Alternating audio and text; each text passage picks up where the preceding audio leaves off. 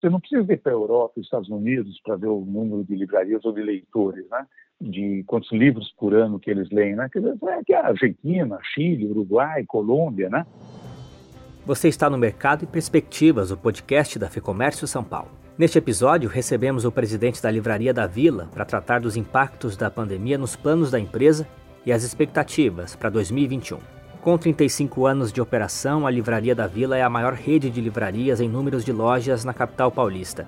São nove unidades em São Paulo, além de quatro lojas divididas entre Guarulhos, Curitiba, Londrina e a recém-inaugurada unidade de São Caetano. Neste ano de pandemia, a rede ampliou o número de lojas ao mesmo tempo que remodelou o tamanho das suas unidades e colocou em operação o seu e-commerce. Quem conta os detalhes é o empresário Samuel Seibel. Samuel, obrigado pela entrevista. Eu gostaria de começar entendendo melhor qual foi o impacto da pandemia no setor de livrarias, lá em março, no começo da pandemia, e como que foi, como está sendo esse processo de retomada agora no segundo semestre de 2020. Eu acho que o nosso setor, um setor é, do comércio mais voltado à, à, cultura, podemos dizer, ele sofreu é, muito, né? É, então, eu nem falo só do fechamento de lojas, né? Porque aí é claro que você tem um faturamento específico, no caso das lojas, né? É, que vai para zero, né?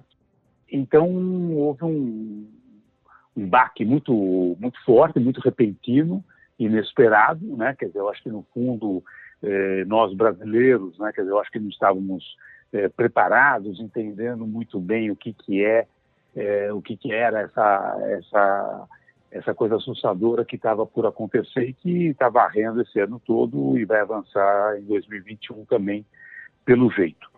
É, então, nesse primeiro momento, lá voltando para março, foi o que fazer, né? Quer dizer, aí começaram a sair as uh, decisões governamentais com relação à mão de obra, com relação a uma série de adiamentos de de, de taxações, né? quer dizer, de BNDES da vida, né?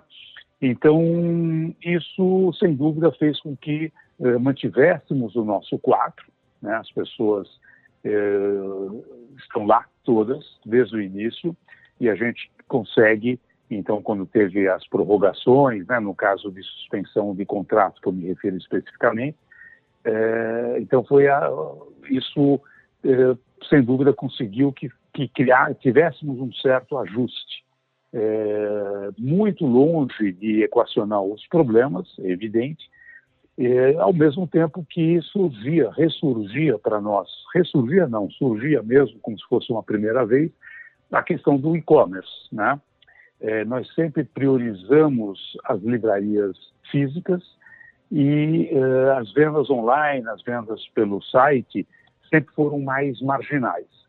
É, nós lançamos é, em dezembro de 2019, finalmente, o nosso projeto de e-commerce.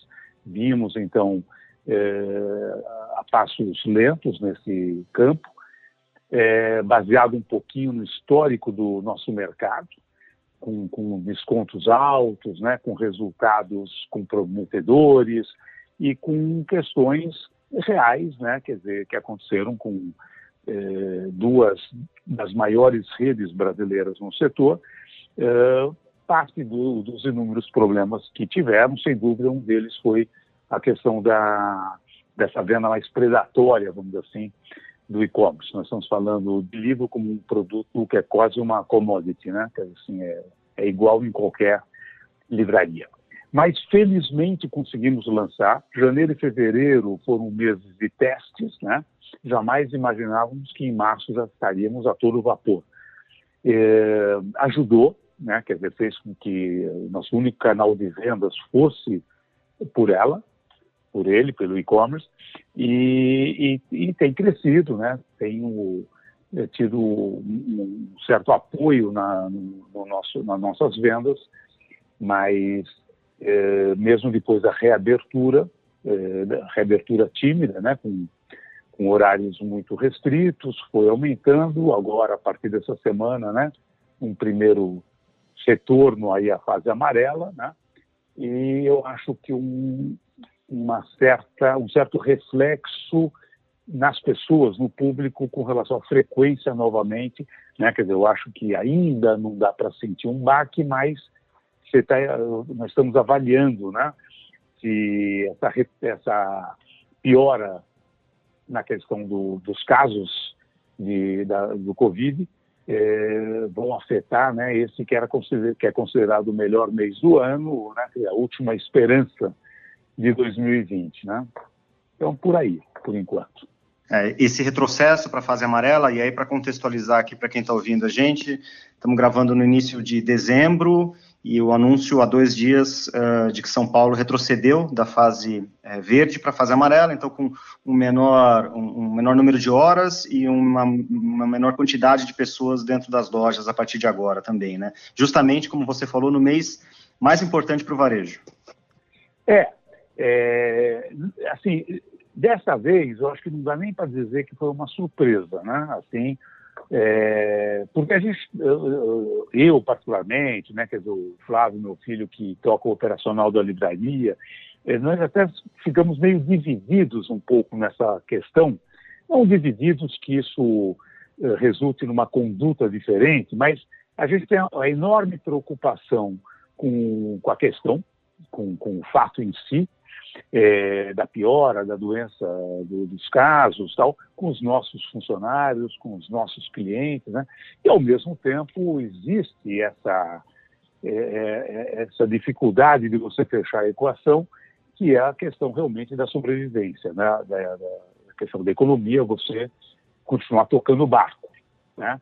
Então, o, o, o, que nós podemos fazer, né? Quer dizer, além de de seguir os protocolos, isso não é nem esse é o mínimo dos mínimos, né? É, mesmo internamente a gente talvez é, esteja sendo até um pouco mais rigoroso do que os protocolos indicam, né? Quer dizer, na questão de distanciamento, isolamos algumas áreas de um acesso é, que, que poderia acarretar numa numa pequena aglomeração, mesmo com um número limitado, porque é um número limitado, é, mas as pessoas se cruzam e tudo mais.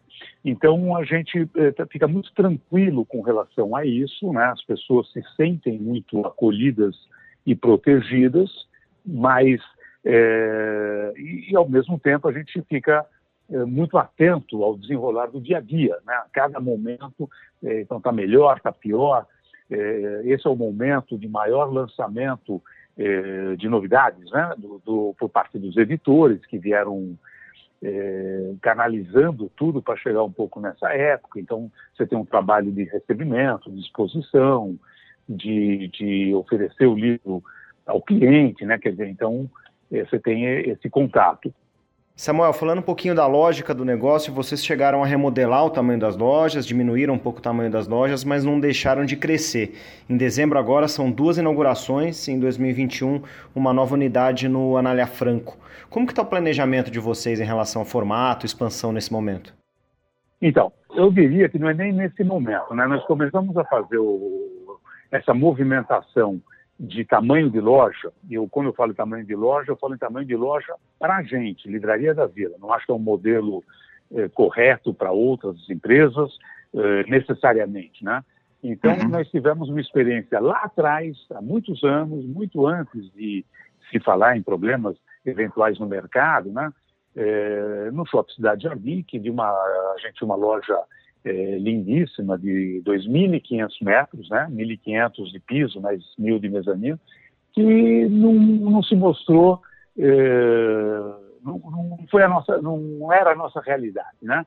Então conversamos com o shopping e levamos um tempo para achar um outro local e fizemos uma outra loja lindíssima é, de 400 metros quadrados, ou seja, uma redução é, substancial. E aí a gente descobriu, foi aí nesse momento Claro, primeiro o, o, pensamento de que deveríamos reduzir, depois a efetivação disso, que mostrou realmente que foi a melhor decisão.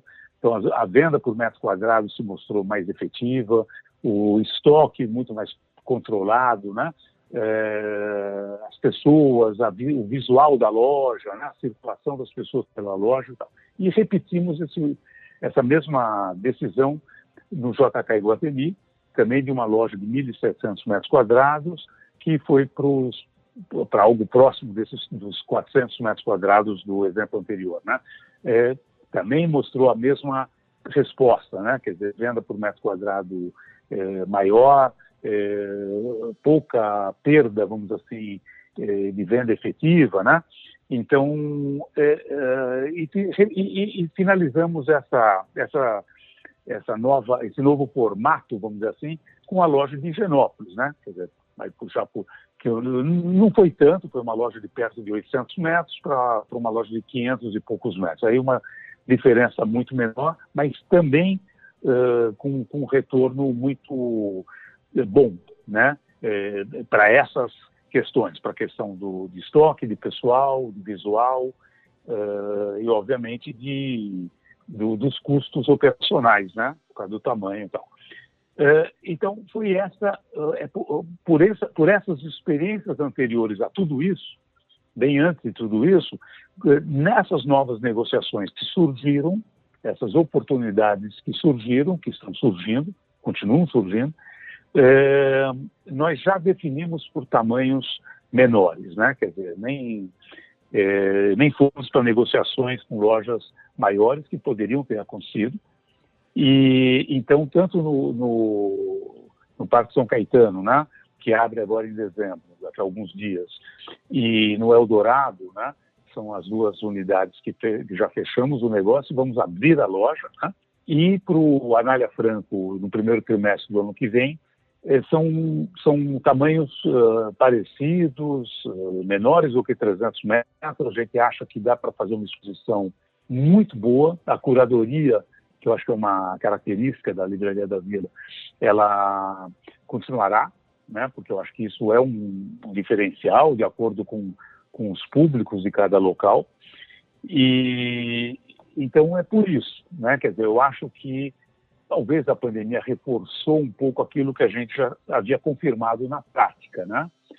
E, e, e outras oportunidades que a gente está até continuamos avaliando, analisando, né? Parece até paradoxal para, para o momento que nós estamos vivendo, mas eu acho que, como todo mundo poeticamente falou no início da pandemia, né? Só, só no início, depois parou de falar, né?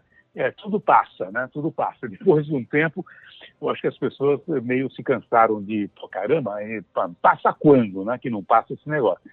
Mas eu acho que sim, pode ser que seja no primeiro semestre de 2021, no segundo, no início de 2022, e a gente achou que deveria estar preparado já, antecipando uma decisão, não é, nem sei se antecipando ou decidindo antes que seja tarde demais, né? Porque as oportunidades às vezes surgem pode até se manter lá para na frente, mas a chance de não ter as mesmas oportunidades é grande. E a gente resolveu, é, é isso que a gente vem avaliando para públicos que a gente não atende ainda, mesmo que muito próximos é, de São Paulo, caso de Anália Franco, São Caetano, né? É, São Paulo, né? mesmo São Caetano, outro município, mas é, não é um público que a gente consegue chegar processo. É por isso, inclusive, que a gente caminha um pouco nesse sentido, né? Quer dizer, a abertura de loja, de no, novas possibilidades, é, ela, é claro, a gente está num negócio, é um business, vamos dizer assim. Então, você tem que pensar na, na tua sobrevivência, na, na manutenção da, dos seus funcionários, né? Nos ganhos e tudo mais deles e, e no teu resultado. Né? Quer dizer, esse resultado que, em última análise, vai pagar tudo isso e mais o teu crescimento lá na frente. Então, é um trabalho duplo, né? Da, da, do negócio, da presença física nos lugares, do, do crescimento pela, pelo site, né? Quer dizer, as vendas pela internet e, uh, e a expansão para que você, então, atinja um público que já frequenta, né? A gente está falando de lugares que, que, que tinham livrarias, né? Quer dizer, não é que por enquanto vai ser uma grande novidade do, do, do, setor, né? Mas, e quem sabe, esse é um, até um sonho antigo meu, você ir cada vez mais para lugares que de fato não tem, é um projeto, está na minha cabeça há muito tempo, que envolve é, formadores de, de, de, de leitura, contadores de histórias, instituições que resolvam apostar nisso, né, para você ir aí para regiões realmente que até gostariam de ter um livro. Você não precisa ir para a Europa, Estados Unidos, para ver o número de livrarias ou de leitores, né? De quantos livros por ano que eles leem, né? Quer dizer, aqui a Argentina, Chile, Uruguai, Colômbia, né? Aqui, nossos vizinhos, né?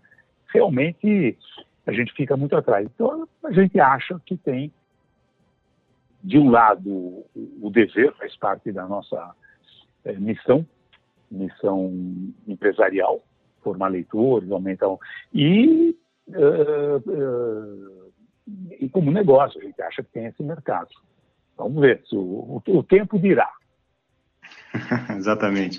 Samuel, voltando a falar do business aqui, diante dessa uh, proeminência do e-commerce, vocês imaginam desenvolver novas frentes de investimento, plataforma, outros canais de venda? Como que está é, a estratégia de vocês nesse sentido? É, eu acho assim, eu acho que é, sem dúvida, né, quer dizer, esse investimento, né, que a nossa ideia lá em dezembro de 2019, é, como se fosse tão longe assim, né, era de pegar esse ano inteiro de 2020, então, de, de fazer realmente um ano de aprendizado, de pequenas de pequenos investimentos e crescimento do, do, do e-commerce, né, do nosso site, para que em 2022 eh, viesse, então, uma coisa mais pesada, né? É, ou seja, né, fazer um, um, um crescimento orgânico tal, né? É, 2022, o final de 2022. Então, isso é, vai precipitando um pouco as coisas. Então, a gente vai antecipando certas eh, decisões né, de, de investimentos em plataformas ou uh, como uh, melhorar a presença em marketplaces, né, quer dizer, e, e fazendo as contas, né, porque se a gente enxergar, enxergar no papel, né, que que, que toda essa movimentação realmente o resultado é muito questionável, né? Nós vamos ter que ir numa, numa velocidade de, determinada, né? É, claro, todo mundo fala, não, mas cresceu exponencialmente, aumentou não sei por quantas vezes, essa coisa toda tal. Ok, nesse período aí, mas depois, é, mas e depois, né? Quer dizer, qual que vai prevalecer o hábito, vai ter o, com certeza a convivência das duas formas, né? De você comprar online e continuar indo à livraria. A gente percebeu uma coisa que é interessante, é assim, quando houve a reabertura, é, somente num primeiro momento, depois, claro, dá uma certa estacionar, é uma procura grande, né? Porque aí entra aquele lado social das pessoas, né? É, que querem, então esse espaço físico é importante. Mas, é, só voltando ao teu ponto, é, é, é, uma prioridade nossa, né? Quer dizer, nós vamos continuar investindo, vamos continuar trabalhando na, nessa melhoria, até porque, é, como eu disse, já era um plano, né? Quer dizer, que de uma coisa bem mais longa, bem mais extensa, que nós vamos tentar encurtar é, o, o, o, máximo que a gente achar razoável, né? seja por investimento, seja por é, local, onde fazer a logística, né? a gente, é, qual é a melhor estratégia, né? Quer dizer, ao mesmo tempo que você não pode é, é, aumentar seus custos nesse momento, principalmente, né? é, qual é o gargalo, onde, o que, tudo isso está sendo avaliado, porque as decisões são tomadas, mas assim o, o, mundo, né, vamos dizer assim, ele ele vai continuar, ele vai girar, assim, vem em 2022, virá 2023, né, pode ser é, e, e, e, tal, né, quer dizer, o, o que você não vai conseguir é, aproveitar com aspas ou sem aspas, ou aproveitar aqui né, na, mais a curto prazo, você vai colher um pouco mais na frente. Né? Mas o, o, os planos de investimento e, o, e a realização dos investimentos, isso são ações que já começaram. E Samuel, a gente falando aqui sobre valorização do livro, como que você avalia esse ensaio de reforma tributária, o fim da isenção fiscal do livro? É um golpe duro no acesso à cultura, por exemplo? É, o que acontece, eu tenho também uma preocupação muito grande, assim, como pessoa física, como empresário, né, que esse pleito, vamos dizer assim, da não tributação seja mal entendido, mal interpretado, como já foi pelo próprio Paulo Guedes ou por, de repente, um outro economista, achando como se a gente estivesse pedindo um privilégio, como se fosse uma coisa, olha, nós somos é, diferentes, então queremos ser tratados de forma alguma é isso, mas não é mesmo, né? O que acontece é que isso já existe e já vem lá de muito tempo atrás, né? É, primeiro com a isenção dos produtos ligados ao livro, que papel, lá de 46, né, assinado pelo Jorge Amado, até, né, um deputado naquela ocasião. E, o, e a coisa foi até chegar no, no, no, que é hoje, que ela tem as isenções, como outros países têm, né, é, que é um reconhecimento do papel do livro. Enfim, é quase que um resumo, de, é, é, uma, é um resumo aritmético do que eu estou falando de, há faz tempo, nesse, nesse nosso papo. Né? É, e, é, pensando em termos práticos, né, no, uh, por que, que vai inviabilizar? Porque o resultado de uma livraria bem administrada, bem administrada, não passa de 4%, 5%. Quando você fala no, nesse, no imposto que entre idas e vindas, né, é, vai chegar perto de 10%, idas e vindas, eu quero dizer, entre compras entre, e vendas, né, que você pode se creditar de algumas coisas, de alguns produtos. Então você não, não vai pagar o total. Ele inviabiliza de cara, né? Quer dizer, você já, já sai de um, de, um, de um resultado pequeno, isso quando vai tudo direitinho, é, por um, você vai trabalhar realmente para pagar imposto e não é que vai sobrar pouco, vai, vai faltar. Então, ele vai inviabilizar um pouco nesse sentido. Os editores vão aumentar o preço para que é, absorva então esse imposto, como qualquer produto. No feijão vai acontecer a mesma coisa, né? quer dizer, o, acrescenta ao preço final. É, no caso do livro, isso é, não existe por parte das livrarias, não dá para acrescentar o preço no final, porque o livro acaba sendo, acaba vindo com preço mais ou menos estabelecido, né? É, em todo o Brasil, né? Os livros não são vendidos mais caros com preço de referência, eles podem ter desconto. Então, você não teria essa alternativa de aumentar o preço, eh, porque hum, não dá. Então, você não tem como recuperar esse imposto. E se você for aumentar, não é que é proibido aumentar, mas se você for aumentar, aí o resultado é, pernicioso, vamos dizer assim, ruim, é duplo vai ficar mais caro para um produto que a gente tem o objetivo de não elitizar e ele é, vai né, se distanciando do seu público. Né? Quando a gente fala um preço de livro, 30, 35, 40, 45 reais um livro de suas 200 páginas, 300 páginas, e aí você pode ter livros mais caros, mais baratos, não dá para dizer que é um produto de elite, né? meu Deus do céu, uma pessoa que vai ler um livro por ano, dois livros por ano, né? É, gasto de oito reais por mês ou menos, cinco reais por mês, é, não dá para dizer que pô, é só a, a, elite que pode comprar. A gente volta ao ponto de quem lê livro no Brasil. Então, não é que é um produto pelo preço dele que é caro, né? Quer dizer, é o acesso à leitura e essa discussão que é longa, né?